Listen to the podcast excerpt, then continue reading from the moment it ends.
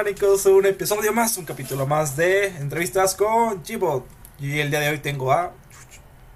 Tienes que... Samuel. Samuel García. Samuel García. Uno de mis compis ahí en el Luna hace no mucho tiempo. Goya. Este, Pero bueno, ahorita vamos a platicar de eso porque es como un poco extraño tu situación, sobre todo por las Ay, bueno, sí, sí, rivalidades claro, sí, claro. de donde vienes de la carrera y donde es de la maestría, son archirrivales. Este, a ver, pero a ver, preséntate, Sam, ¿cómo te presentarías? Mm, hola a todos, mi nombre es Samuel García, como aquí me acaban de presentar. Eh, pues les digo mi formación académica. Soy, y aquí es donde viene lo chistoso. Soy ingeniero en computación por el Instituto Politécnico Nacional y maestro en computación por la UNAM. Entonces, Chan, chan, chan. ahí, ahí es lo chistoso del asunto. Bueno, ¿y ahorita qué haces, este, Sam? Ahí para qué. Este, ahorita estoy en, en la, estoy trabajando en el área empresarial, en la parte de vender software con, con la marca de Microsoft en una empresa, sobre todo en el área más de Azure. Eres de de la la parte maligna de las empresas. Eres parte de esas de- empresas gigantes. Me dejé llevar por el capitalismo, lo siento. somos- es que lo que bueno, no, eso no lo he dicho casi, pero si nuestras empresas son muy compradas por el sistema actual, o sea, somos los este, más amor sistema, o sea, somos muy favorecidos por el sistema en cierta medida. Desgraciadamente, pero también Bueno, desgraciadamente para otros, pero afortunadamente para nosotros no, porque por ejemplo esto de la pandemia, pues siguen contratando de nuestra área, o sea, eso nos favorece un poco. Es lo Este, que les decía, que el nuestro giro nos dio esa oportunidad de decir, ajá, la, la pandemia no nos, no nos afecta.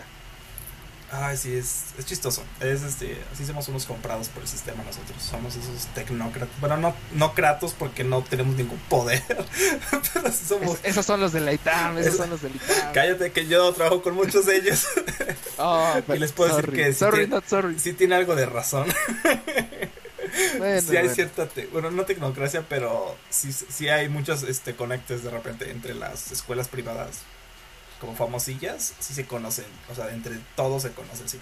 Ah, sí, conozco al secretario de tal delegación, de tal instituto, y así como que, ¿qué demonios?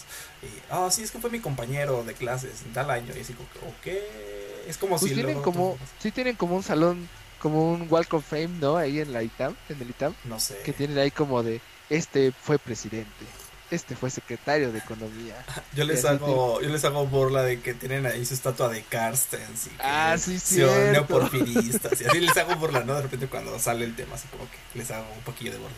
Y a unos sí les duele, a otros saben que sí está así como, no, sí, ese vato está todo comprado, que quién sabe qué.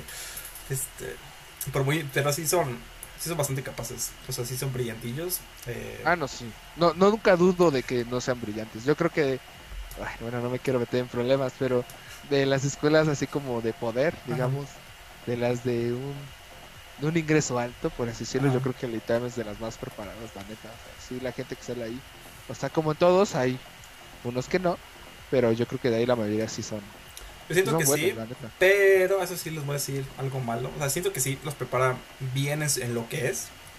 Eh, lo que siento es que a veces en algunas situaciones les falta como aterrizarse un poco en la. Así poner los pies en el En la México de abajo. Y así como decirles, a ver, ya váyanse pues a, a tal lugar y cómanse ahí gordillas, este, chafas. Y, pero hay, sí hay gente que sí hace eso. También es algo como que ya se ha permeado un poco, pero algunos sí, así como que sacan de repente algunos comentarios que entonces así como que. mm, Sí, es como de... el del meme, ¿no? Que voltea a verte y luego regresa. El de como- tomando, el de tomando agua. Ajá. Sí, sí, totalmente. Eh, pero sí, a ver, pero cuéntanos, este, Sam, ¿cómo decidiste estudiar ingeniería en computación? Mira, es una... No, no tan larga historia. De hecho, pues yo creo que desde muy chavo sabía como... Bueno, prácticamente yo tuve computadora a mis 4 o 5 años.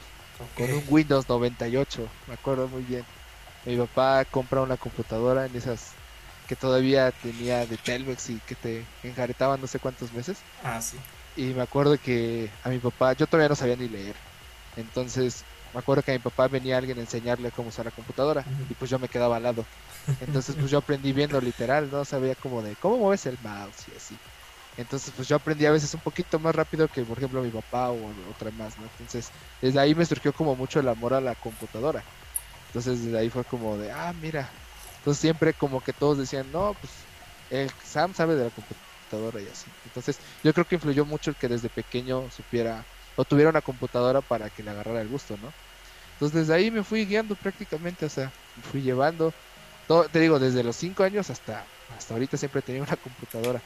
Y yo creo que eso me fue definiendo poco a poco el gusto a la computadora y este ya en la preparatoria o sea me iba yo a desviar un poquito no de eso que yo quería. A ver a dónde te querías ir o cuál fue la tentación maligna? tenía yo de tenía yo de dos. Me gusta también me gusta mucho la historia. Entonces me gusta mm. mucho la historia de México. Chócala, a mí ah no ya no. A mí no me gusta tanto la de México a mí me gusta la de México a mí me gusta a mí me gusta la Universal me fascina o sea me fascina. Yo siento que la, o sea, la Universal sí está muy buena, pero siento yo que está muy pesada en muchas cosas porque es mucha información.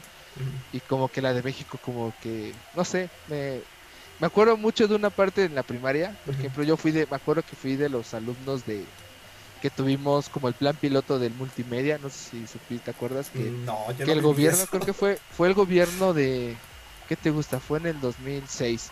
Entonces, ¿quién era todavía? No, era Fox, yo creo. 2006. Eh, sí, porque fue de 2000 a 2006 fue Fox, ¿no? Y sí, 2006, 2012 fue Calderón, ¿no?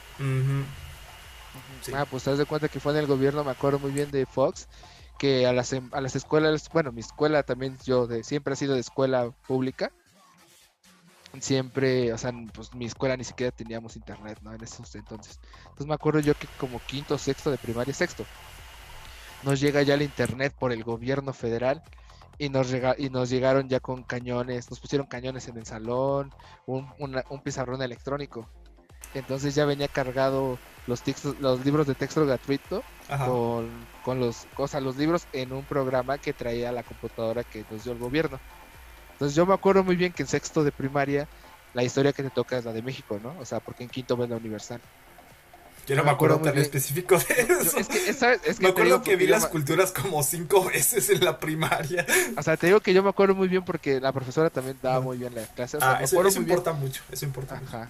O sea, me acuerdo que lo daba súper bien, pero la parte como nos contaba hasta te emocionaba, ¿no? Y de cuenta que cuando vemos en la parte de México, cuando es el abrazo de Acatempan, pues le, le, echó aquí todo y es de cuenta que hay un video donde está Iturbide y Vicente Guerrero y así, o sea, me acuerdo muy bien de eso. Entonces, y como fue un video con el multimedia, pues eso me fue pues como que llevando mucho a que me gustara la historia de primaria. ya en la secundaria mi escuela fue un fiasco, pero en la preparatoria ya hubo un profesor que sí era licenciado en historia y todo eso, y sobre todo en la parte de historia de México también era mucho, muy, muy apasionado. Entonces yo venía ya con esa espinita de que me gustaba la historia de México y el profesor me, nos, me, me hizo como que me gustara mucho y me hizo dudar, la neta sí me hizo dudar. Dije, ay, sí, me podría meter ahí, pero siempre yo le hacía la broma de, pues me voy a morir de hambre, ¿no? Y, me, me decía mi profesor, pues me ves que yo tengo hambre. Y digo, pues no, pero podría estar mejor. Entonces, ahí fue muy padre, o sea, yo creo que ahí me hizo dudar entre eso, la típica, creo que todos alguna vez también pensamos medicina y e ingeniería en compu, pero pero yo creo influyó mucho de que mis profes también en mi escuela, en la prepa, fueron, los demás fueron muy exigentes. Tuve mate sí muy pesada y física también. Entonces, nos exigían un montón. Entonces creo que eso fue lo que me también me gustó, pero también nos decían como de, si van a estudiar ingenierías, pues váyanse. Si están acá en Puebla, pues váyanse. Si se pueden ir a México, váyanse. es lo que les decían así. Entonces dije, pues sí, estaría chido. Entonces dije, pues voy a intentar al, al poli. Porque yo decía, pues matemáticas, ingenierías, el poli. La UNAM, ¿qué, no? y entonces, este, pues apliqué y ya, pero mis papás como que no querían muy bien. Yo le dije, bueno, si me quedo, pero si me quedo en Puebla voy a estudiar otra cosa, ¿no? Medicina, historia. Tampoco les gustó mucho esa idea. ¿Por qué querían tus papás que, estudiaras? O sea, querían que estudiaras ingeniería, pero en Puebla. Ajá, ajá, pero, pero me decían como de, no, pues este, le digo, no, si voy a estudiar yo ingeniería que es en México, si en Puebla que no, en otra cosa. Y ya mi papá, aunque es psicólogo, pero me, le gusta, o sea, me vio que siempre me gustaba la computadora, ¿no? Entonces estaba muy cantado a que iba a estudiar algo con respecto a computación.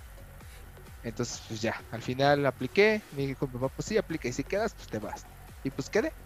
Entonces, pues ya, así fue como dije, no, pues ya me voy a computación. A ver, ¿y cuál fue tu Pues mayor shock o no? Bueno, no sé si shock, sí, la cosa como más impactante cuando te pasaste acá a la ciudad. Uf, no, sí, sí, sí, sí está. Primero que México, bueno, Ajá. Ciudad de México sí es un, sí es una brutalidad de ciudad, ¿no? O sea, es un montón de gente. Yo me acuerdo muy bien que cuando primera vez me metí al metro, Ajá. o sea, pues obviamente en Puebla no hay así mucha gente, o sea, sí hay gente, pero pues, así como tan concurrido como Ciudad de México no. Entonces yo me acuerdo que cuando cuando me tocó el metro a hora pico, como que decía, ¿por qué se empujan? O sea, nunca en la vida había experimentado el, en un transporte público empujarse, te lo juro, nunca, nunca.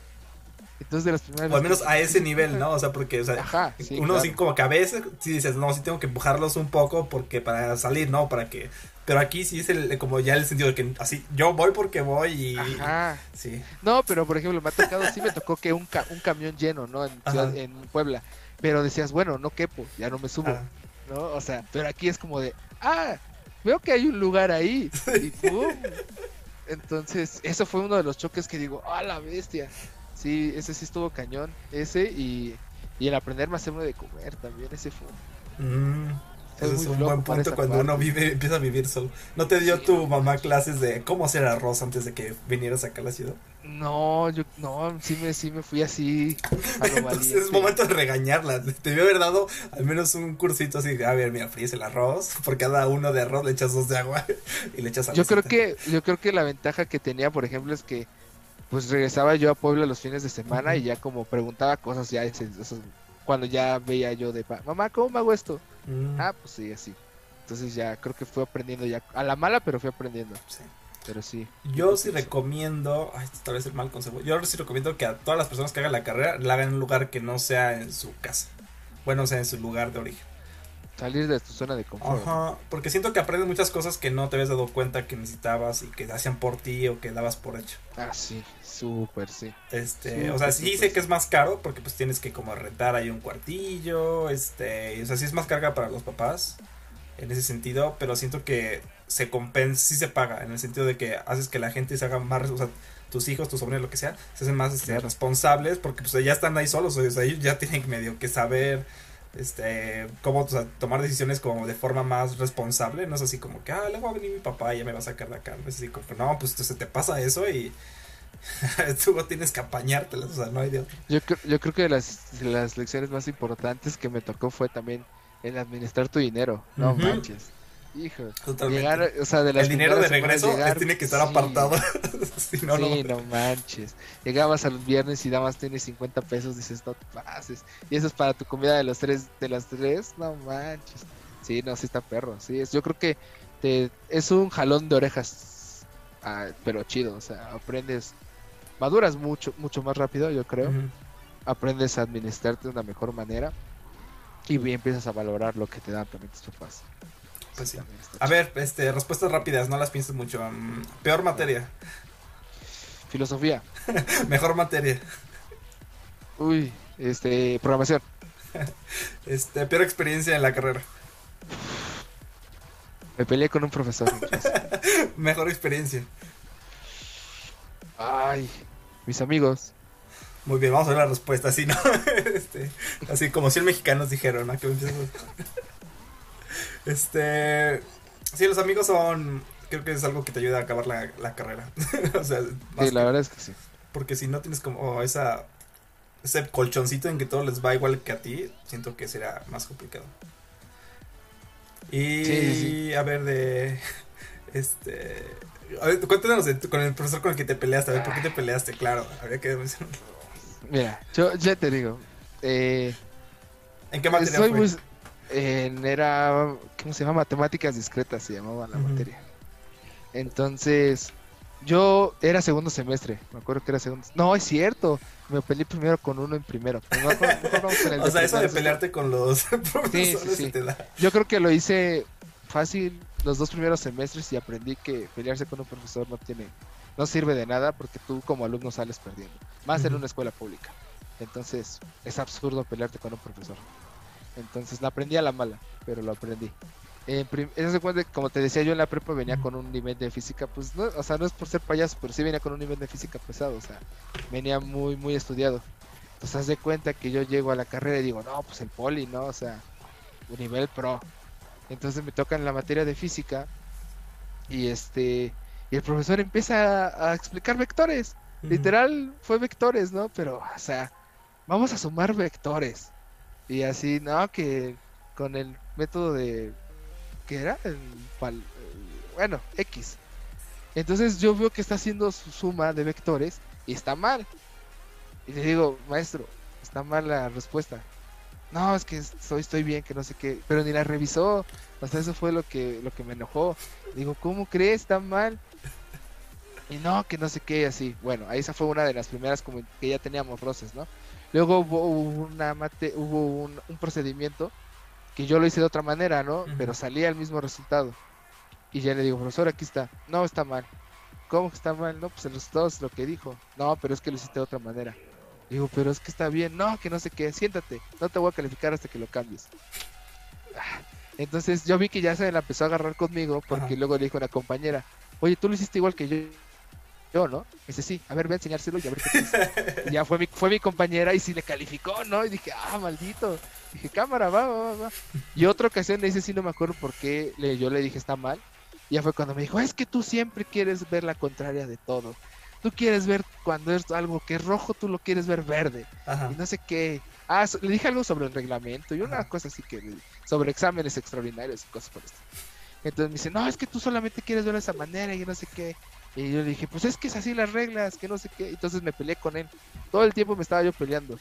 Entonces esa fue mis primeras peleas con él. Cuando, o sea, al final, o sea, no me fue mal la materia, pero sí me peleé con él muy seguido. O sea, esa fue cosas así medio absurdas. Oye, por ejemplo, en el Politécnico, ¿qué tan complicado fue el proceso de, titulación? Porque he hablado con varios y muchos se quejan de, eso. Yo incluyo mm, un poco. Yo creo que no está tan difícil, ¿sabes? O sea, el Politécnico tiene, según hasta donde yo recuerdo, tiene como fácil unos, ¿qué te gusta? ¿Siete, ocho métodos de, titulación? Sí, o sea, hay una brutalidad. Yo creo que sí sales porque sales. El problema es también dedicarle el tiempo, ¿no? O sea, creo que el, el, pues el clásico que todo el mundo tiene, pues la tesis, ¿no? Pero yo el que salí, hay un método que creo que es el que todos escogen, porque obviamente el más fácil, entre comillas, es de titularte con nueve y ya, no tienes ah, problema, es el de excelencia. Pero aquí el que todo el mundo escoge, haz de cuenta que hay unas materias que a mí me tocaban en séptimo, yo mi carrera era de ocho semestres nada más, pero los que eran de nueve, hay tres, hay creo que son tres materias en sexto, séptimo y octavo, a mí me tocó sexto, eh, perdón, séptimo, octavo y noveno, a mí me tocó sexto, séptimo y octavo, que tienes que tener arriba de ocho. Entonces sacas estas materias arriba de ocho y la última materia es como una mini es como una tesina. Entonces presentas tu trabajo, y lo presentas ante unos sínodos, pero no entregas una tesis tal cual porque tampoco te revisan la tesis así de una manera tan pesada. Presentas tu proyecto y te dicen, sí, pasaste y te ponen una calificación. Si sacas arriba de 8, arriba de 8, o sea, de 8 para arriba, ya te titulas, ya te dan tu acta de titulación. Entonces, a mi parecer, esa siento que es la más fácil porque pues es pasar materias. Y no siento que esté tan difícil, pero sí también me he contado por amigos que se atoran y sobre todo con lo de la tesis, porque muchos sí se van con tesis. Y sí es un show. Eso sí. Mm, a ver, y si tú fueras a hablar con tu Samuel del pasado, ¿le dirías que estudie ahí o que estudie en otro lado? No, yo sí le diría que sí estudie ahí. Ah, yo pues creo que. Yo creo que me definió mucho el estar ahí, yo creo. O sea, aprendí un montón. Tal, yo creo que ahorita viéndolo ya en retrospectiva y que todo el mundo está como de calidad de escuelas, sí, o sea, sí te influye mucho la calidad de la escuela, pero al final es una base para lo que te vayas a dedicar después. O sea, no necesariamente te enseñan todo en la escuela, o sea, tienes que aprender a la marcha después, porque o se te olvidan las cosas, o te enseñaron lo básico, pero realmente ya cuando vas a aplicarlo algo a la cruda realidad, es mucho más complicado de lo que te enseñaron y tienes que aprender de todos modos en internet. Entonces, a mí me da mucha risa ahorita que tengo varios amigos más chicos que tienen sus clases en línea de es que no entiendo nada, es que no sé qué el profesor no me explica. Le digo, amigo, bienvenido a la maestría. o sea, aquí tienes que ser autodidacta, o sea, aquí tienes que aprender por tu propia mano, o sea, así tienes, o sea, bienvenido a ese mundo de la cruel realidad de que nadie te va a explicar todo y tienes que aprender a buscar. Ay, sí, está un tema. Bueno, este, vamos a acabar aquí la primera parte. Estamos sobre el tiempo. Y no se pierdan la segunda parte que vamos a hablar un poco justo esto de la maestría y un poco como de tu entorno de, de trabajo, de lo que es ahorita son. Así que no se despeguen, seres orgánicos.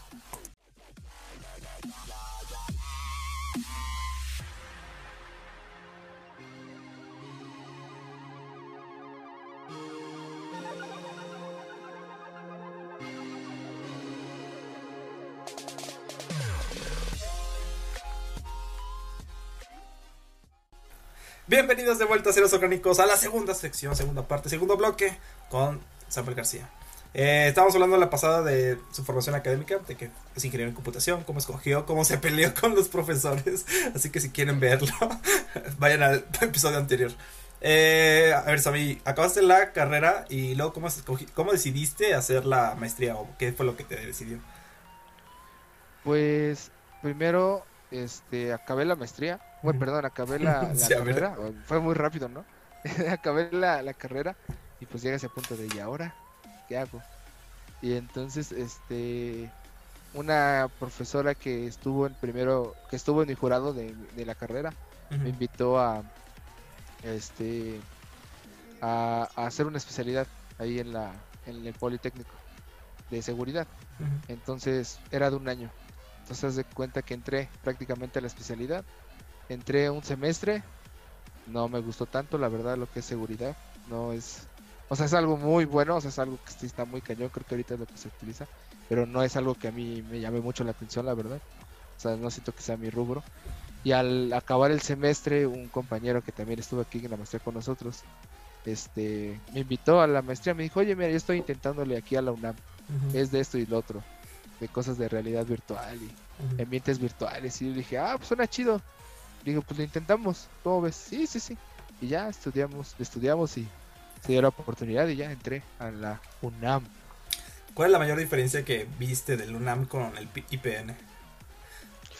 Wow, a ver. ¿Qué digo para que no se enojen? No, tú lo que este quieras, o sea, el chiste es aquí. Puedes crear controversia. yo creo que la infraestructura del UNAM es mucho mejor que la del Politécnico. Yo creo que es, o sea, a lo mejor me van a decir, nah, es que también influye un poco que mi escuela, la del Politécnico, estaba al sur de la ciudad, por ejemplo. Ah, ¿no era el del norte? No, yo no estaba en Zacatenco. El, el norte ves que es la matriz, como el CEU del Poli, ¿no? Pero aún así, que sea como el, el CEU no es tan grande como el CEU. No, no, no, no, ni, no, ni la mitad de lo que es CEU. es que, o sea, CEU, o sea, para el que no saben, o sea, es un o sea, es gigante, o sea, hay lugares a los que no puedes ir caminando, o sea, así de fácil. O sea, tardarías como dos horas en llegar. Pues, pues cuando teníamos nuestra clase, ¿te acuerdas? La de... Esa yo no la, tomé, la de... Ah no, ah, no la tomaste. La de... ¿Qué? Ciencias de la computación, no. Este, no, modelo, este, modelos, no, modelos matemáticos, algo así, no me acuerdo. El que te vas con De la Cruz, ¿no? Con el doctor De la Cruz. Ándale, ándale. Sí, que tenían que ir a la unidad de posgrado. O sea, ese no llegamos caminando, o sea... Ni de pedo. si ibas caminando de, donde estábamos, dos horas, yo creo. Hora y media. Una vez sí lo caminé justo cuando fuimos por nuestras credenciales y dije, estoy bien tonto. Dije así como, ¿por qué hiciste eso? Nunca ¿Cuánto te aventaste? ¿Cuánto te aventaste? Como una hora y cachito. Así sí, no manches, es una brutalidad. Y, eso, a nosotros era un cambio de, clase, imagínense. Entonces, en, en camión interno, pues eran, ¿qué te gusta? 15 minutos, yo creo porque hacía medio paradas, ¿no? Entonces. Ah, es que eso es otra. Hay un sistema de camiones dentro del CEU, para los que no lo sepan. Entonces, eso te da una idea de como luego lo grande que está. Por ejemplo, igual de donde estábamos y que hubiéramos querido ir como al invernadero, que también está como hasta el otro lado donde está el estadio. Nosotros estábamos por Copilco. Entonces, si hubieras querido ir como hasta el estadio, pues también te echas un ratote, o sea. Sí. Uf, sí era. Y luego había que hacer trámites para allá. Sí. Entonces digo que yo creo que de lo la principal diferencia yo creo que es la infraestructura. La infraestructura de la UNAM sí me tocó mucho más, más pesada, o sea, mucho, mucho mejor que la del Poli. Entonces yo creo que esa podría ser como del gran diferencial, la neta. Sí, yo siento que eso es algo fuerte del ORAM. Y también sabes que siento que es un gran, una gran ventaja que tiene como de, todo ahí, ahí, como junto, o sea, junto. Ah, sí. Entonces te ayuda, por ejemplo, nosotros que estuvimos como también parte como de medicina en la maestría, era así como que, ah, pues ve con la facultad de medicina, ¿no? Y no es como que tuvieras que salirte, sino que... Sí, sí, sí, claro. Entonces eso siento que luego en algunos proyectos de investigación ayuda muchísimo porque ya tienes a la gente ahí y dicen, ah, sí, tenemos que ir aquí al lado o aquí a la vuelta ahí. y pues ya está ahí. Y siento que esa era la idea justo de hacer como la ciudad universitaria. Y siento que en ese sentido, pues sí ha funcionado. Y también pues ahí ves a los, a los de filosofía y letras en sus asuntos raros. Ya sé. A los de química, a los de medicina, más serios. Esos nunca se prestaban a... Como era, hay carreras que no, no- hay facultades que no se prestan nunca a las este como protestas, ¿verdad? Es- No, por ejemplo, ingeniería, química, medicina, esos, Química. uh, esos nunca les, o sea, cuando se pone muy serio, pues sí, sí hay, pero en general. ni los de posgrado tampoco de ingenierías y ciencias, ¿no? O sea, No, pues los de posgrado de humanidades, ahí sí, de ley. Pero los Pues otros. creo que es la única forma de encontrar luego trabajo después. ¿Estuviste en esta marcha? Sí. Sí, sí, ah, y si no, sí, ah, no, lo siento. Fuiste no. líder de este movimiento. Ah, qué buen currículum traes. Sí, estos, nosotros que estamos más ocupados en otras cosas, pues ya no te da tiempo, hasta te quejas, dices, no, yo tenía que ir a hacer esta cosa en el laboratorio y ya me arruinaron, eh, ya me cerraron, este, pero, qué cosas que pasan. A ver, y ahora cuéntanos, Sam, de tu experiencia laboral actual, o sea, cómo sientes, este, qué es la movida, o sea, cómo sientes que va la tecnología. Yo creo que, eh, pues ahorita laboralmente, pues creo que está chido. Me tocó un área que está, bueno, me gusta mucho. Que para los, para los, eh, para no hacerles tanto el, el rollo, estoy mucho cometido en, la- en las cosas de Microsoft. O sea, casi, sea, la empresa también vende licenciamientos, ¿no? Entonces, dudas de licenciamiento sobre el producto en sí, también nosotros resolvemos como mi área. O sea que no sé qué cubren. O sea, toda la herramienta de Microsoft. Pero la parte más de preventa que hacemos nosotros es cosas de Azure, la nube de Microsoft. Entonces yo creo que ahorita es algo que está muy como en boga ahorita. O sea, siento que sí está, que mucha gente va para allá, ¿no? O sea, mucha gente ahorita le interesa el tener, cada vez te- es lo que les dicen el, como el, la inversión perdida, ¿no? O sea, a recursos que, que se van a hacer obsoletos, ¿no? Comprar un, un servidor que eventualmente va a morir porque necesita mantenimiento y es un gasto que se tiene que hacer constantemente a, a algo en la nube que pues si ya no lo quieres pagar en un mes ya no lo pagas y se acabó. ¿no? O sea, esa es como una ventaja, pero también tiene una desventaja, ¿no? Tiene sus buenas y malas. Sí. Pero yo creo que ahorita la pandemia nos está ayudando a ver que, que pues sí, nuestro giro nos está ayudando a sobrevivir, por lo menos a lo mejor a la mayoría, o algunos. O sea, por ejemplo, mucho de esto que fue como. Que, bueno, el, el encierro. O sea, mucho no hubiera podido hacer si no hubiera como toda la tecnología, ¿no? De, Claro, de videollamadas, comunicaciones, este, mails, todo eso. Imagínate eso hace 50 años, pues no se hubiera podido. Hubiera sido así como que, ay, pues. Este, pónganse güey, cubrebocas y sigan yendo a trabajar todos. O sea, pues porque Sí, no hay de claro. otras. no, y sobre todo, por ejemplo, el que ahora ya tienes, cierras un proyecto, pues lo puedes implementar a distancia, ¿no? O sea, te conectas a un escritorio remoto y Mm. ya, manipulas y no tienes que ir, no tienes que gastar en viáticos. Eso es algo que también hasta apenas se están dando cuenta que no necesariamente tienes que viajar a los lugares para implementar cosas. Hay cosas que a lo mejor y sí, pero en específico o en la mayoría ya se puede hacer remotamente. Entonces, muchos se están dando cuenta de esa realidad, la neta. Entonces, está chido, la neta. ¿Cuál sientes que es la... Si tú... Imagínate que conoces a un niño como de... No, niño no. Ya es, está más viejito. Este... De prepa, ¿no? O sea... Y te dijera, ah, es que no sé qué estudiar. O no sé por qué. O sea... ¿Qué sería como la... ¿Cuál sería la pregunta? ¿Cuál sería como la... Capa, la mm, como la habilidad o capacidad que te fijarías como para recomendarle que se viniera como a este campo o se fuera como a otro campo. No, yo creo que, o sea, sí le diría como de vete algo de tecnología. O sea, ya ni siquiera, o sea, ni siquiera le estoy diciendo vete a computación, ¿no? Vete a algo tecnológico. O sea, una, porque, bueno, siento que yo hay dos rubros que ahorita son como los que están sacando la casta en ese sentido. Todo lo que son cosas de prospectos económicos o los que hacen los modelos matemáticos de cosas económicas como un actuario, que siento yo que ahorita es la, una de las carreras que son como, yo creo que de las más solicitadas también, por lo que luego veo los seguros. Y este, o los economistas que ahí también le pueden hacer un poco. O sea, no como un actuario, pero también hay medios se puede meter.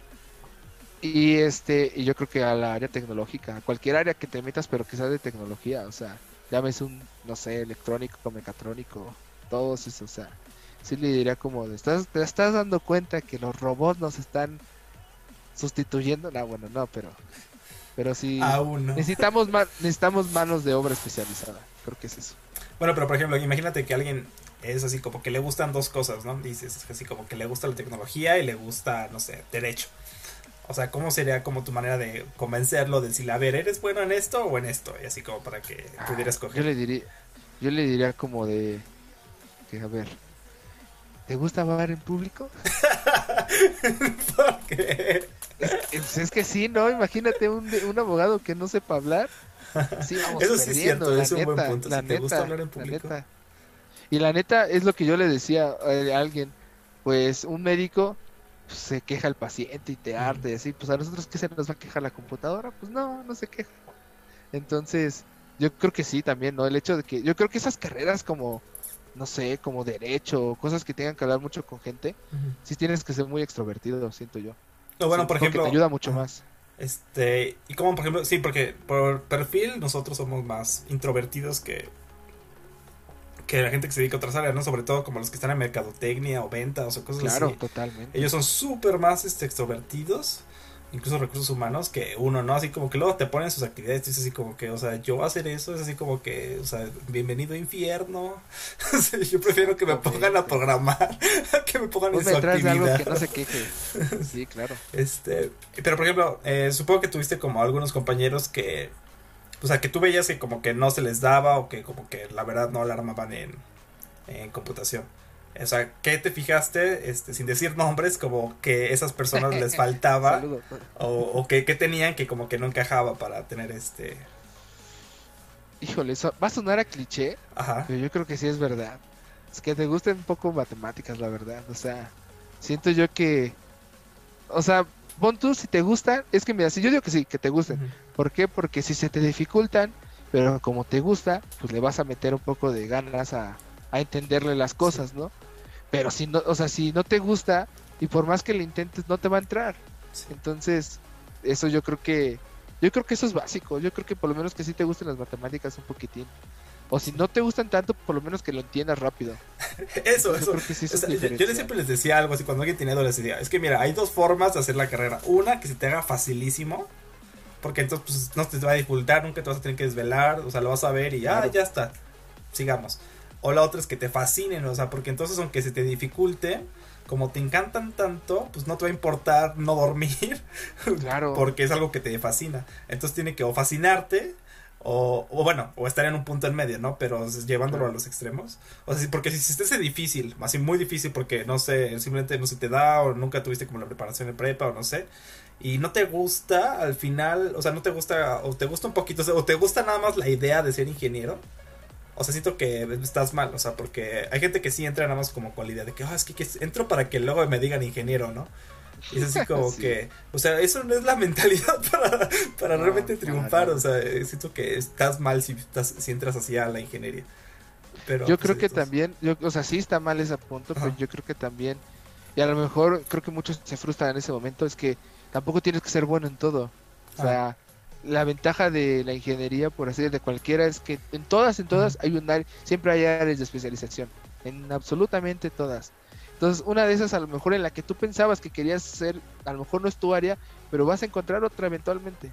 Entonces, porque si te gusta, claro, porque si te gusta vas a buscar el área de, de donde te acomode mejor. Entonces yo creo que mucha gente yo vi que se frustraba porque decía, no manches, es que no sé programar, no puedo programar. Pero tú lo veías que era bueno en redes.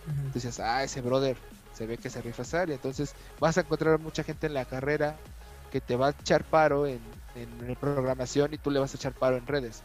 Entonces yo creo que es eso, no te frustres si no vas a entender una materia porque eventualmente a lo mejor vas a ser bueno en otra y pues vas a tener gente que te eche la mano también.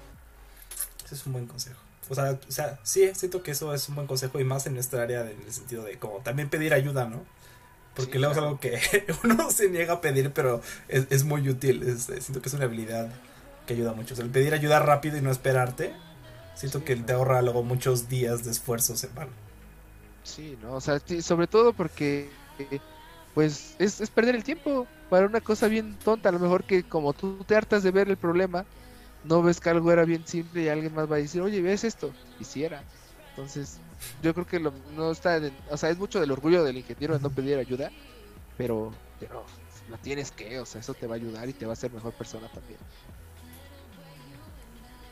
Eso sí es cierto.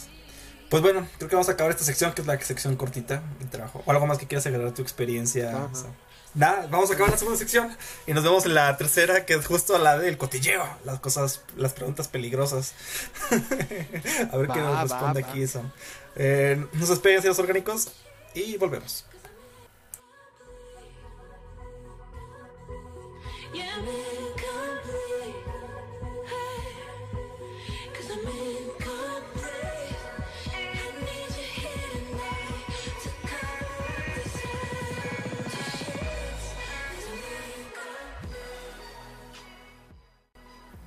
Bienvenidos de vuelta a Ceros Orgánicos. Es el momento de.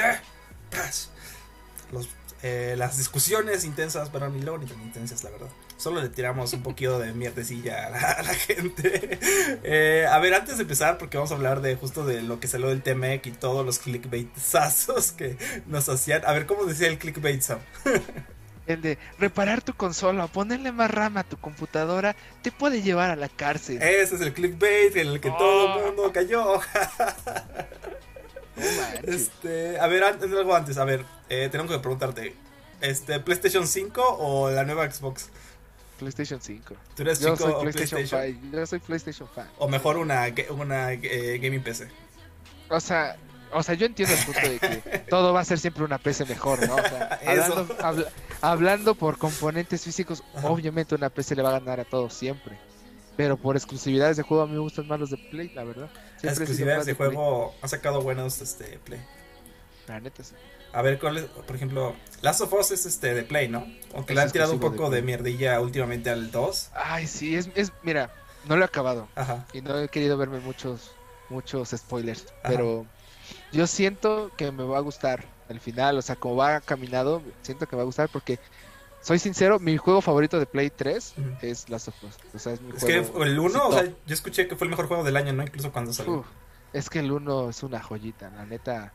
Dices, es un juego que que la historia es una belleza y la música es una cosa que te mete y literal es sentir esa experiencia de una película que tú estás involucrado en ella, ¿no? Entonces, como tu Entonces- juego favorito ha sido ese hasta el momento, tú dirías que es tu Sí, juego de, de favorito. Play 3, de Play 3, porque tengo como juegos favoritos dependiendo de la consola. Te digo, yo he tenido todo lo... A ver, pues, a ver, este, a ver, el, el de, a ver, dime de cada consola y tu juego favorito. Mira, yo te digo, yo he tenido todas las consolas de Play, desde el Play 1. Ajá. Entonces, el Play 1, pues, también tuve de, de- de Nintendo, pero bueno, esas son vertientes. Pero de Play, podría yo decir que de Play 1 mi juego favorito es el Crash Team. Racer. Ah, No, o sea, es el Bandicoot, pero ves que está el Bandicoot así. A mí me gusta mucho el de carreras. Jugué mucho con mi Mm. primo y, y pasaba horas. Neta, lo pasé, lo, lo puse, le saqué todo lo que tenía que sacar y así. Pues yo creo que es mi juego favorito de Play, de Play 1. De Play 2, mi juego favorito es uno que se llama Shadow of the Colossus. Uf, también es una joyita de juego. Es una, cosa que es- Puros juegos es una. Es una belleza de juego. Yo creo que es el mejor juego que. O sea, yo sé que están los Metal Gear, pero no estoy muy fan de ellos. Pero yo creo que mi juego favorito de Play 2 es el Shadow of the Colossus. De Play 3 es el, el The Last of Us. Yo creo que es un juego que también, como te decía, es una belleza. Y de Play 4 está más perro porque. O sea, he jugado cosas muy bonitas. O sea, O sea, ahí hubo buenos El- juegos en el Play 4. Sí, yo creo que sí. Es, es el, el, el Spider-Man es una cosa muy chida. El de Last of Us ahí va. O sea, no lo he acabado. A lo mejor me van a decir, nah, es que es una basura al final. No lo sé, no he llegado. O sea, pero hasta donde tú vas va bien, o sea, no es así como que digas. sí, Sí, sí, sí. sí está mal, al menos esa es la parte del final, o sea, no es como... lo. A lo mejor, que es lo que muchos se critican. Eh, el God of War 4 también es una Mm, belleza de juego. Es una cosa. Y hay uno que no le he jugado, pero muchos le están gustando. Es el Death Stranding. Que también dicen que es de lo que es de lo que ahorita la gente está diciendo cuando no entiendes algo, pues es que está chido como Dark.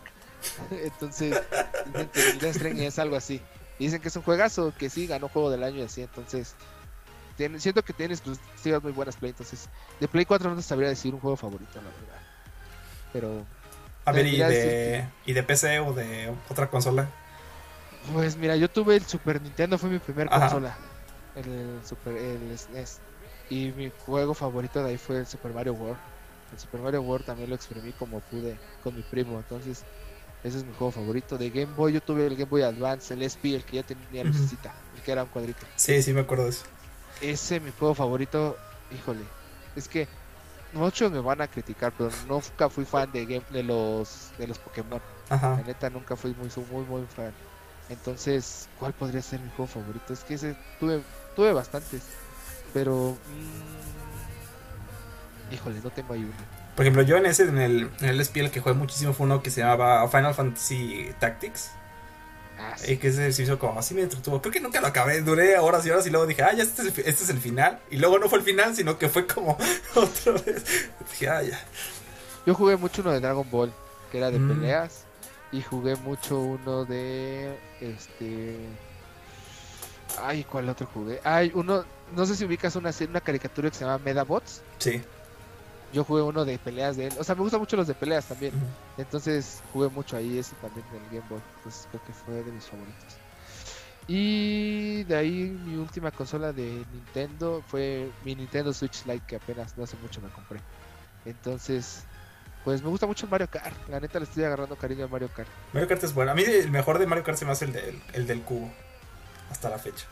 Ah, Ok, sí, pues ahí, sí. ahí siempre nos peleamos, pero se me hace como la modalidad que metieron de, de tener como el Switch y este y que luego puedes jugar de cuatro jugadores y que fueran como Fue el que innovó. Fue el sí, que fue, innovó. o sea, fue- yo siento que ese fue todo un cambio y siento que, Sí. o sea, fue que- así se hizo padrísimo, o sea, yo gasté ahí también un montón de horas y, o sea, siento que sí lo hicieron bien. Y luego nosotros, Sí, porque ya de ahí del, del Wii para adelante, pues fue pues hacerlo más bonito, ¿no? Porque de hecho ni siquiera pistas tal cual nuevas, ¿no? Porque tú ves el último Mario Kart y son de la pista del NES, de la pista del, del GameCube, de la pista del 64, pero remasterizado, ¿no? Entonces, pues sí. A Sí, ver, y yo creo que de juegos de PC, ¿cuáles es, cuáles recomiendas o cuál es el mejor? uy, el mejor. Ay, espérate, Ay. a ver. Mira, yo, yo, yo, mis primeros acercamientos de juegos de PC fueron los Age of Empires. Ah, claro, el de todos. Sí, yo creo que sí. Ese fue el primerito que me gustó mucho, el 2. Y también jugué muy poquito, pero fue el que me gustó mucho, el Empire's Heart. Ese me Ah. gustó mucho. El Empire's Heart me gustó mucho de PC. Y de ahí. Puta. A ver. Uf. Está difícil. Estoy, estoy recordando como mi Steam que, que tengo. Es que, por ejemplo, los juegos que tengo también los son, no, o sea, no son nada más de PC, Ajá. también los puedes jugar en la consola. Me gusta mucho el Rocket League, por ejemplo, también. Ah, Juego sí, ese lo vi muy anunciado, pero nunca me dieron ganas de jugarlo. El Rocket League está divertido. Para cotorrear con, Ajá. con cuates está, Sí, sí. está divertido. Entonces yo creo que está, está chidito. Mm, Uy, es que no sé. Es que no fui muy fan de PC. O sea, te digo, mis, tampoco tuve PCs muy poderosas para jugar. Entonces hasta apenas en la carrera o en la o en ahorita en la maestría fue cuando me metí más a juegos de PC y pues empecé a jugar Halo también ahí, por ejemplo. Este y así juegos como más de disparo, lo Overwatch y todo ese show. Pues sí. Ah, pues sí. Este. Ahora sí, viene lo sucio. Vamos a embarrarnos. Este. El Temec, que empiezas del click, de clickbait que nos hacen dar click y, que, y luego responder a Híjole. nuestros compañeros. Es que, ay, a mí sí, o sea, te digo, o sea, me- sí me enojó mucho, o sea, sí me enojó mucho que hay gente que va a decir, nos van a meter a la cárcel por ahora reparar mi computadora. A ver, ¿nos van a A ver, meter a la cárcel por reparar la computadora? No, obvio no. o sea, Obvio, no, exactamente. O sea, no va a decir la policía, tienes un Windows 10 pirata, te voy a meter a la cárcel. Pues obviamente ya sabíamos que eso no es permitido, ¿no? O sea, toda la vida hemos sabido que, que lo que no es original de cualquier refacción, llámese computadora, llámese tu celular, pues no está bien, porque debe, porque para eso te dan especificaciones el fabricante, que debes tener de preferencia las herramientas para poder, o sea, para que no vea afectado tu equipo y sobre todo, este, no se vea mal en el rendimiento. Pero, o sea, nada más quisieron espantar a la gente. La neta es un espantatontos el título de eso. O sea, no, Sí, no te van a meter a la cárcel. Igual, por ejemplo, yo tengo una placa madre que se descompuso, pero ya es viejita, entonces, pues, o sea, de una laptop. Pero sea, el fabricante ya no fabrica eso. entonces, o sea, no es como que ya lo pedí de China, obviamente. Este, de hecho.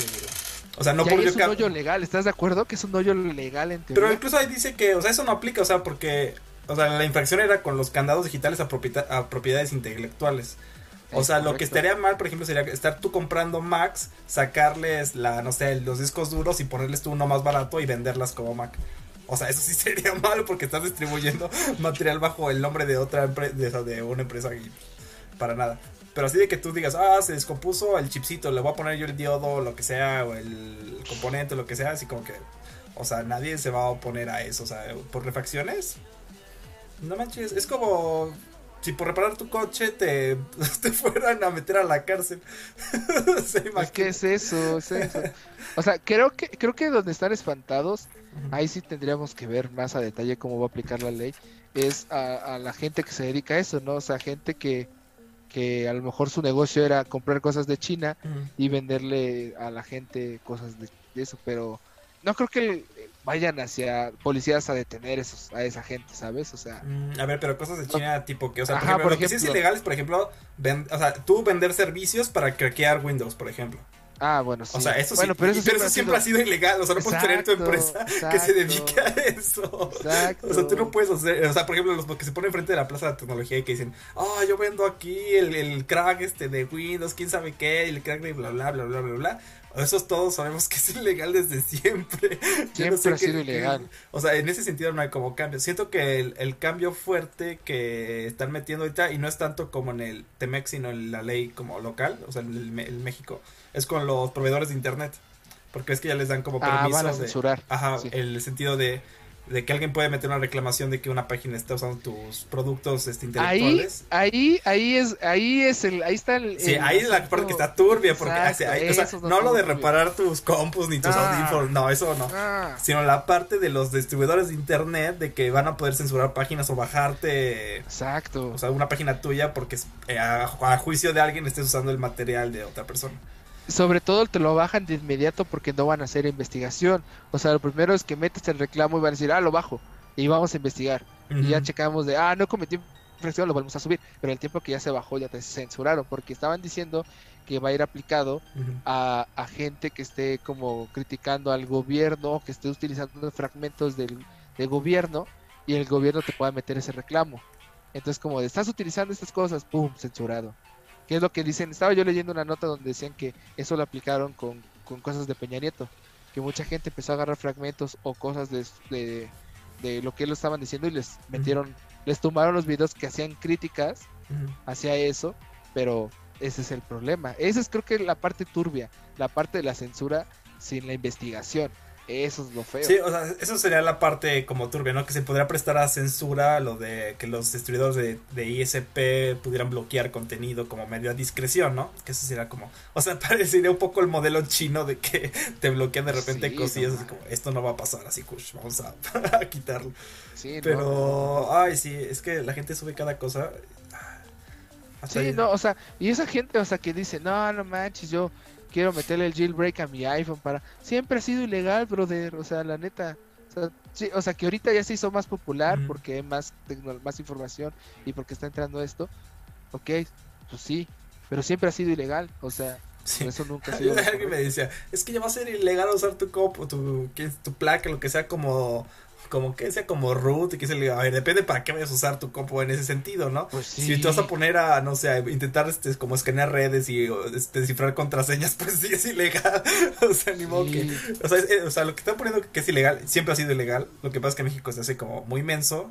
Y siento que a, a Estados Unidos y Canadá no les parece muy buena idea que se sigan haciendo, porque al fin de cuentas lo que se está craqueando son sus productos, no es así como que estés, este, o sea, las compañías que pierden dinero por esas cosas pues son Apple y son este, pues compañías en general gringas.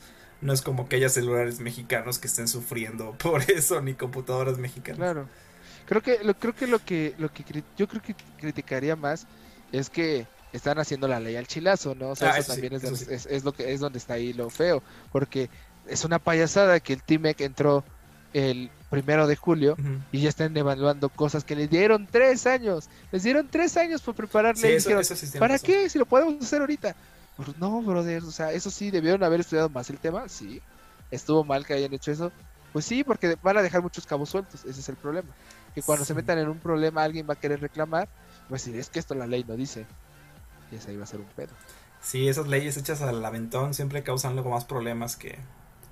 O sea, y abarca toda la propiedad intelectual, ¿no? Porque agarraron como justo la parte como de tecnología que siento que debieron haber agarrado otras partes. O sea, porque, por ejemplo, Claro. o sea, siento que estaba más importante el concepto de las medicinas. O sea, el, el- el punto de las medicinas era creo que más importante que el de tecnología. Porque en el de las medicinas ya incluimos las patentes que se homologuen con las de Estados Unidos. En Estados Unidos duraban más tiempo que aquí. Entonces ahora en vez de durar, creo que duran como 7 años, van a durar creo que 12, algo así. Eso quiere decir que va a haber menos genéricos. Entonces, Exacto. ¿quiénes son los más jodidos? Nosotros. Exacto. El pueblo eso, llama. ese es, ese es un detalle, o sea, ese es- eso está más cañón, o sea, hay cosas de derecho, o sea, de- decían ahí, o sea, el, el background de, de proteger los derechos de autor es lo bonito, o sea, sí, eso es lo padre, ¿no? Porque nadie va a querer que utilicen tu, lo que hayas creado para que alguien más saque un beneficio económico. Creo que eso es lo bonito. El problema la implicación de muchas cosas. Entonces, sí, lo de las medicinas es algo que nadie le está tomando en cuenta y es algo que, pues algo de la realidad nos va a pegar más así que cambiarle la rama a tu computadora. Sí, hay más RAM, o sea, la RAM no es algo ilegal, o sea, hasta tienen otros sockets aparte para que les metas más RAM las compus, no es así como que, oh, estás alterando el hardware. O sea, lo que se dice sería como más, incluso venía que podías hacer ingeniería, incluso en el tratado viene que puedes hacer ingeniería inversa para, para el producto siempre y cuando sea como, por ejemplo, para corregir cosillas que o eh, por discontinuidad o lo que sea. Entonces, o sea, incluso pudieras sacar las BIOS o incluso el mismo Windows y tú ves que tiene fallas de seguridad y no tendrías ningún problema. Pero... Sí, sí, sí, sí, sí. Hay, hay creo que otras partes de propiedad intelectual que están, por ejemplo, algo que creo que sí le va a pegar va a ser a, a YouTube. Este, porque va a pasar un poco como en Europa, ¿no? De que bueno, eso eso eso sí lo sí lo diferenció la ley, porque la ley dice que o sea, que los proveedores de, de, de material este no tenían que estar obligados a este ver si estaban infringiendo leyes de, de, de derechos de autor. Pero en la Europa, en la de Europa sí dice que ellos tienen que verificar. Por ejemplo, YouTube lo que hacen es que este eh, o sea, si alguien publica un video que esté como copiando otro video, bueno, una película, por ejemplo, es lo más típico. Este sí pueden culpar a YouTube por distribuirlo en ese sentido. Y en cambio aquí no, porque aquí cae como un proveedor, entonces no tiene que como que rastrear todo. Pero lo que pasó en, Europa fue que justo como eso iba a poder pasar, se pusieron muy estrictos con todas las leyes de derechos de autor y pues bajó el, el número de videos de creadores porque pues, se pusieron más rudos. No, y ahorita ves, no sé si viste que lo que pasó con en Estados Unidos con Twitch. Eh, no sé si viste toda la oleada que, que pasó con los twitcheros que están llorando de que les están baneando sus canales. O sea, ¿por qué? Porque en Twitch los que transmiten nunca han tenido broncas de derechos de autor. Nunca, nunca. O sea, ellos ponen su música de fondo, pueden poner su playlist de Spotify y no pasa nada. O reaccionan a videos o lo que sea y no pasa absolutamente nada. Ahorita les están dando ban a los a los que tenían música. O sea, tú sacabas un clip de un Twitch y si tenías varios y, si- y si era súper viral, en la compañía disquera de, no sé, de la canción, te podías meter el de derechos de autor y ¡pum! Baneado. Entonces, ahorita hicieron una limpieza brutal en Estados Unidos de banear gente por derechos de autor en la música. Ni siquiera, ni siquiera en cosas de YouTube en video. Eso todavía no lo no se han metido tan, tan pesado en la música. Cosa que Facebook ya lo tenía. Si tú quieres transmitir en Facebook y, y metes música, tal cual, ¿no? así, te mutean o te quitan la, te tumban la Ya transmisión. lo sé porque me Por ha pasado. tú, de repente estás checando tu video y sí, está muteada esta parte. Y es porque ahí Sí, encontró sí, que era la canción, bla, bla, bla. Y ya dices, ah, bueno, ya no te voy a poner como. O Entonces te ya, tumban pues, en, en live. Por eso si tú ves muchos streamers ahorita de Facebook, tienen sus canciones pero todas en remix o subidas al 1.5% de velocidad para que ya no tengan broncas. Si tú ves todos los streamers, así son sus canciones de fondo. Sí. Y además ellos se agarran la justificación de que, por ejemplo, YouTube tiene su propia biblioteca, ¿no? De música gratuita. Ah, sí. Entonces, sí, pues sí, ahí está la música gratuita, pues úsala si la quieres de fondo. Más que nada que es de fondo, ¿no? Entonces, así como, este, no es así como que sea un, o sea, no es que estés poniendo tal cual la música y que el objetivo sea escuchar la música, como los, sí, como los videos. Pero, sí, siento que eso sí podría afectar, pero siento que no va a ser tan grave como, como en Europa. Pero sí, en Twitch ahorita he visto mucha gente que se va y en parte porque son como menos... ¿Cuál era la justificación? Que ahorita en YouTube, esa es la queja de muchos, ya son muy políticamente correctos. Uy, sí. Entonces que eso ya les tiene hasta las bolas a varios. Entonces que dicen que, que mejor ya en Twitch porque ahí la gente es como más aliviada en ese sentido de que pues ya, o sea, cada quien es su pedo. Y si no quieres escuchar algo, pues no te pones ahí a ponerle comentarios a la gente, sino que... Y eso es que cansa, Pero- creo. Pero es que está, está como muy... Está muy raro YouTube porque haz de cuenta que primero dijeron, no, ya no vamos a ser políticamente correcto y pum, ya lo, lo que sea impolíticamente así, lo que ya sea muy malo, pum, este, no monetizas. Entonces Ah, sí. ya mucha gente ahí se enojó. Dijeron, ah, bueno, vamos a hacer contenido para niños. Pum, me- creo que YouTube metió el año pasado una ley que no me acuerdo cómo se llama, que ya todo lo contenido de niños no monetiza, porque porque haz de cuenta que los canales más pesados en el mundo era uno de Marshall y el oso y cosas así, como tres canales para niños, tal cual. Entonces monetizaba brutal, o sea, era una cantidad de dinero estúpida. Y dijeron que el problema es, o su justificación de YouTube fue que como es contenido para niños, en los comentarios ya había pues, gente mala, ¿no? O sea, había gente pedófila que ya estaba buscando como pues interacción con niños. Cosa que dijeron, no, ¿sabes qué? Entonces todo lo, todo lo de niños ya no, ya no monetiza. Entonces ya no tiene anuncios, los, los comentarios están bloqueados. Entonces eso ya, ya, entonces ya es más detalle porque ya no puedes ser tan malo, pero tampoco ya no puedes ser puramente bueno. Tienes que encontrar un balance y a veces te pasa si YouTube te, moneti- te desmonetiza. Lo que he visto es que, o sea, la gente ya le empezó como a valer, sobre todo en YouTube. Este, dicen así como, pues ya no voy a monetizar los videos de YouTube para ya, porque es un relajo, porque precisamente luego te meten como quejas de derechos de autor y luego tienes que estarte peleando, así como lo de la censura que decíamos de los proveedores de internet. Aquí lo que hacen es que no te bajan el video, pero te dicen, no, no, no, no vas a poder cobrar hasta que se arregle esta parte. Entonces te estás gente. peleando. Ajá. Entonces lo que ahora hacen es que como que meten, o sea, tienen sus canales de Patreon. Sí, Entonces sí. ya dicen, ah, si llegamos a tanta gente, pues vamos a hablar de este tema polémico porque nos vale. Ya tenemos el dinero para subsistir y la verdad solo lo vamos a, jugar- a usar como canal de transmisión y no tanto como de, de ganar o dinero. marcas o marcas directamente trabajan con ellos, ¿no? O sea, también es como de mejor te pago directamente con la marca en vez de pagar el ads de Google, ¿no? Sí, eso también. Y luego creo que ellos, las marcas luego han encontrado que es más eficiente hacer ese tipo de cosas.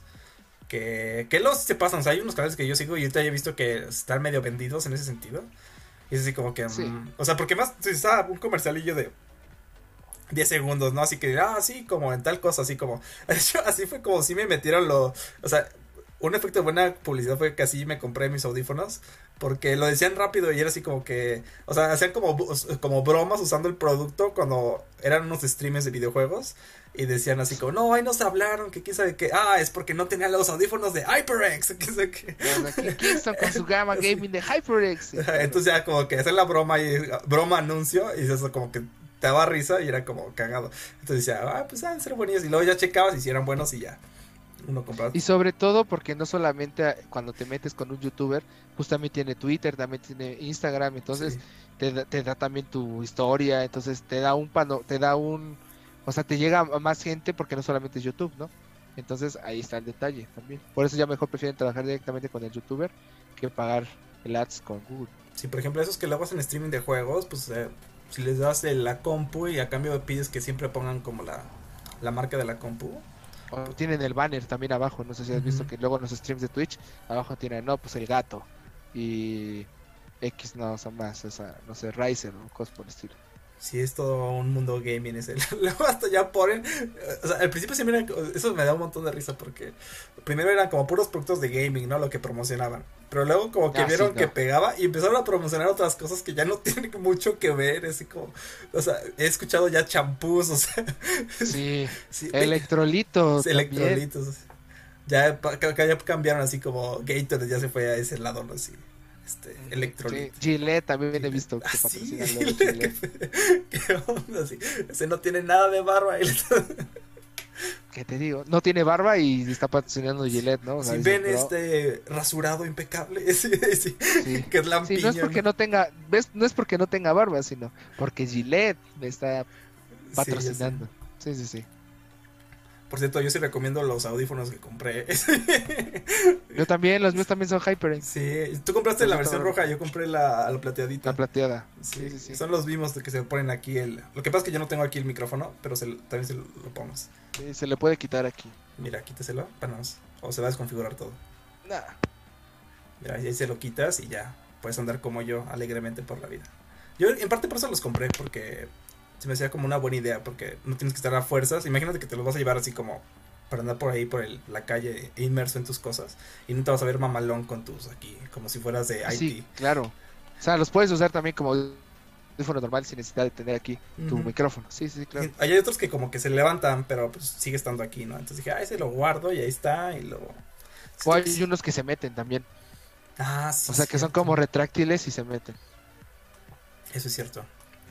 Ay, Ya nos, ya nos pasamos ahora. Ahora dimos muchas vueltas como siempre, pero estuvo entretenido. sí. Este, algo más que quieras decirles a los seres orgánicos, Samuel. Ok, no se dejen guiar por el clickbait.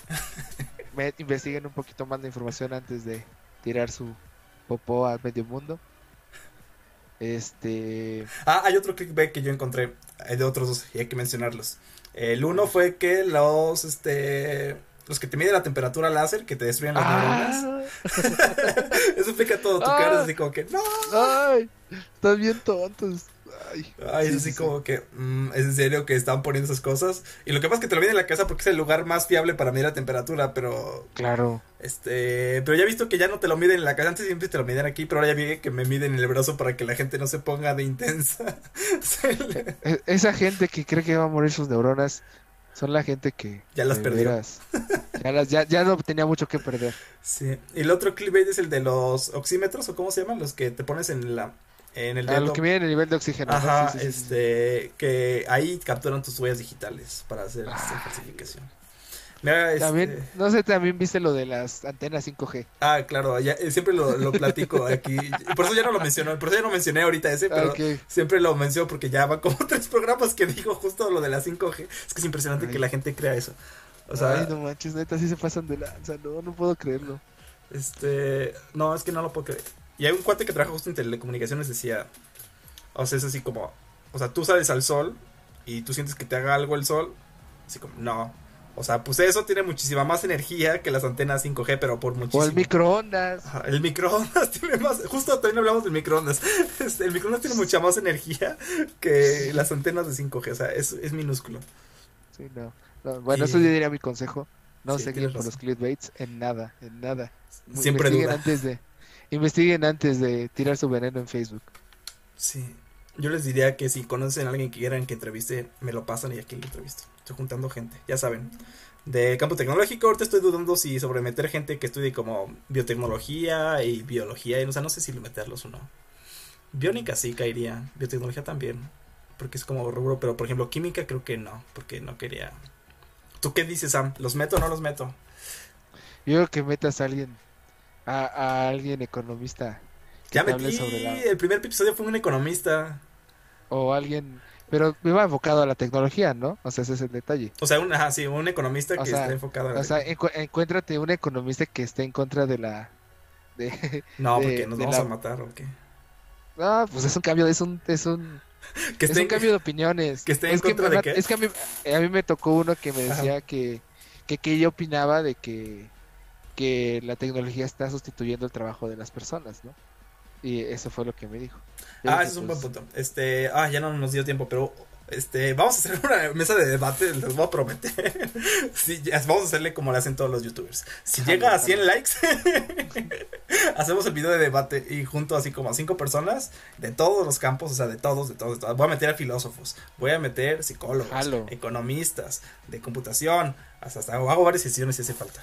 Y con esos hacemos un debate justo de que qué tan ético consideran como el desarrollo de la tecnología en el sentido de que puede reemplazar a las personas y esas personas reemplazadas entonces de qué van a vivir o no van a ser nunca reemplazados porque van a hacer otros trabajos o más bien ya van a ser todo automatizado y vamos a vivir de, de la caridad de las me- mega empresas ese, ese tema está bueno. Yo nada más se los dejo ahí en la mesa. Sí, sí. Si tu trabajo se lo puede sustituir un robot, piénsate antes en que estabas trabajando nada más. Es lo que yo digo. eso está duro. Es que. Es que no sabemos. Ahorita ya no. Es como cuando llegó el, el fin del siglo pasado que todo el mundo decía. Este. Ah, ya no va a haber. Ya no vamos a descubrir nada. Ya se descubrió como todo lo de la ciencia, ¿no? O sea, creo que hubo también un puntito de, computación que estábamos llegando como. Ah, todo esto ya se puede automatizar. Pero ahorita con las técnicas de inteligencia artificial y todo eso. Siento que otra vez se abre otra vez el panorama, así como que ya no sabemos hasta dónde vamos a llegar, porque parece que todo, todo se puede hacer si se entrena bien y con suficientes datos. Entonces se vuelve así como una locura, porque dices, no manches, no sabemos cuál, o sea, qué es lo que al final no van a poder programar las propias computadoras, o que sí va a haber un límite, ¿no? O sea, unos dicen que el Pues es que arte, creo- ¿no? Pero, hay, pero hasta ya hay dudas sobre si el arte realmente es algo exclusivo de humanos, o sea, podría haber.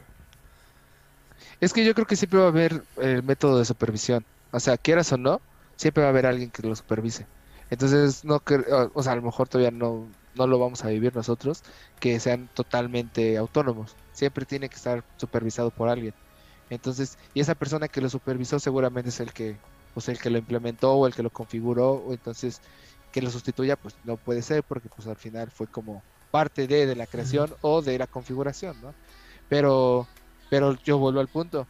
Plantéate si tu trabajo puede ser sustituido por una máquina que puede, que le puedes echar el dinero y que se pueda levantar una, y que tu trabajo nada más era apretar un botón para que se levante la, la pluma del estacionamiento, pues tu trabajo no era algo que, que tenía que iba a durar para siempre, ¿no? O sea, quiere decir que realmente tu trabajo no era como tan humanizante como realmente tú podrías hacer, ¿no? O sea, era un trabajo Claro. así como muy metódico que pues la verdad nadie debería hacer esos trabajos porque son pues creo que a nadie lo, lo realizan hacer ese tipo de trabajos, ¿no? En cierto punto. Totalmente, o sea, Lo que pasa es que Sí, estás que- en tu confort, de que, ah, sí, yo no más pico el botón y ese es mi trabajo, ¿no? Y que, que fácil, Es sí, pero realmente creo que tú podrías como persona tener actividades más complejas que nada más estar picando Claro. un botón todo el tiempo. claro. O sea, por ejemplo, yo veo difícil, a lo mejor me estoy equivocando, pero yo veo más difícil que automatices una manera de que puros robots hagan una casa, ¿sabes? Pues está muy complicado porque porque el problema es que ya incluyes un riesgo de que no se caiga la casa y muchos factores que a lo mejor el humano también lo puede crear, pero la experiencia lo va dando. Entonces, yo veo, o sea, a lo mejor que sustituyan un ba- albañil, no creo que pase en unos 30 años, ¿sabes? Este, yo creo que sí. o sea, no tal- es que no siento que vaya a cambiar como las labores, o sea, no por las labores que va a hacer el robot, sino que siento que puede cambiar la forma de fabricar las casas. O sea, en el sentido, por ejemplo, si estas cosas ya están como prehechas y así como que llegara la máquina y pas, pas, pas, pas, y se fuera haciendo así como los pisos. Siento que eso Es podría que, es que yo siento que nuestras casas son muy diferentes a las gringas, ¿no? Las gringas son de, de madera y aquí sí son más, siento yo que está más complicado. A lo mejor sí se puede, pero insisto, yo creo que no va a pasar en el pronto plazo. Sí tiene su chiste. O sea, no son tan fáciles las labores de... Pero lo que sí puede pasar es que tengas herramientas que les des a los albañiles para que en Ah, lugar de sí. ocupar una... O sea, en lugar de usar cinco, ocupes uno, ¿no? Eso sí claro, podría pero ahí, pero ahí, pero ahí lo que estás haciendo lo estás mejorando a él Sí, porque estás pues, haciendo, lo estás aumentando la productividad, ¿no? Más- Claro. Es que es lo que no entiendes, es así como que, que, o sea, aumentar la, la productividad no solo se trata de como que tú como persona ser lo más eficiente, sino que también tenga las herramientas para hacerlo más eficiente. Y en cambio, por ejemplo, luego aquí ves cómo cortan el pasto en la calle es así como que con tijeritas casi casi, así como que dices, no manches, o sea, o luego ves cómo cambian la banqueta, ¿no? Y vas a, a países de primer mundo y tiene la máquina que pone los así, los, los ladrillitos. Y, y son tan buenos que en una semana ya cambiaron la banqueta. Y en cambio Claro. aquí está abierta una semana, no pasa nada otra semana, y luego lo que ponen las cosas otra semana y al final pas- duran meses y al final ya, ya te acostumbraste a que está abierta. Cuando pues, debería ser Exacto. lo que deberías de procurar que nunca esté así. Que debe ser lo óptimo. Sí, no, o sea, yo cuando estuve, ay, bueno, eso ya es historia personal, así que no la cuento. Luego, Pero este, bueno, que sea el debate, que se arme el que debate. que se arme el debate, que se arme, sí está bueno el tema. Este, voy a empezar a juntar la gente. Este, creo que ya tengo pensado en, en el filósofo. Si conoces algo, si alguien conoce a algún psicólogo o economista que quiera debatir, aquí la, la hacemos, la armamos y ush, que se armen los trancazos de los bots. Jalo, jalo, Entonces jalo. sería todo. Bueno, seres crónicos, eh, ya se acaba el programa. Nos vemos. Dejen sus comentarios. Es divertido leerlos y luego contestarlos. Así que déjenlos. Hasta la próxima. Bye.